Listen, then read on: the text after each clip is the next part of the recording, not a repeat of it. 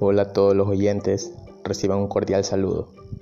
Este es mi primer podcast sobre una pregunta muy intuitiva, como es el hecho de si realmente están funcionando los negocios sociales, ya que como se sabe, las redes sociales nunca antes habían sido tan populares como lo es en la actual era, ya que éstas representan prácticamente el 20% de toda la actividad en línea, de acuerdo con Comscore.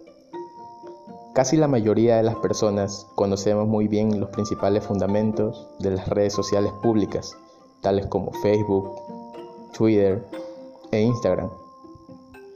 Bueno, también cabe recalcar que según una encuesta sobre estas redes en las empresas de 2013 de Information Week, descubrió que solo el 18% de los encuestados creían que sus programas de redes sociales internas tenían éxito Dicha encuesta de Information Week citó la adopción mediocre como uno de los principales obstáculos para lograr el éxito, aunque por lo general los líderes de la TI que esperaban cambiar a una cultura de oficina más social y colaborativa descubren que, por ejemplo, la mayoría de los empleados siguen prefiriendo el uso del correo electrónico.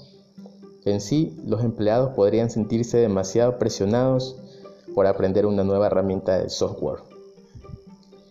Otra situación fue que en el verano del 2009, el Centro de Vuelo Espacial Goddard de la NASA lanzó una red social empresarial hecha a la medida, conocida como Spacebook, para de esta manera ayudar a los pequeños equipos a colaborar sin enviar correo electrónico a grupos más grandes. Spacebook contaba con perfiles de usuario, espacios de trabajo en grupo y marcadores sociales.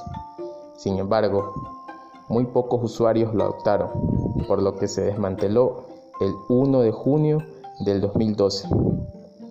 Este fracaso, según expertos, se debió a que no se encontró y no se concentró demasiado en las personas, ya que esta plataforma había sido diseñado y desarrollado sin tener en cuenta la cultura y la política de la organización. Pero no todo es fracaso, ya que hay empresas que han logrado el éxito con estas redes sociales, como es el caso de Red Robin, que decidió probar Yammer, al cual se la conoce como Facebook para negocios. Yammer permite a las personas crear conversaciones, actualizar sus estados, enviar y compartir archivos. Este software de colaboración social permitiría a Red Robin enviar un mensaje y recibir una retroalimentación inmediata de modo que todo se trabajara con eficiencia. En conclusión, la empresa alcanzó el éxito empresarial, incluso reduciendo grandes gastos. Por ejemplo, Red Robin usó una metodología viral para impulsar la adopción. En el primer mes, de 20 a 25 empleados comenzaron a usar Yammer e invitaron a otros.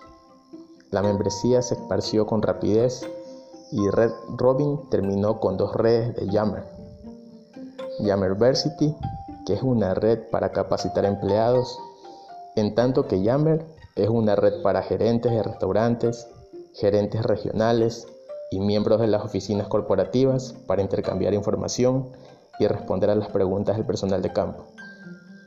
Yammer proporciona una voz a los trabajadores de primera línea de la empresa que anteriormente hubieran pasado la información por la cadena gerencial corporativa, pero raras veces recibían retroalimentación sobre lo que se hacía con dicha información.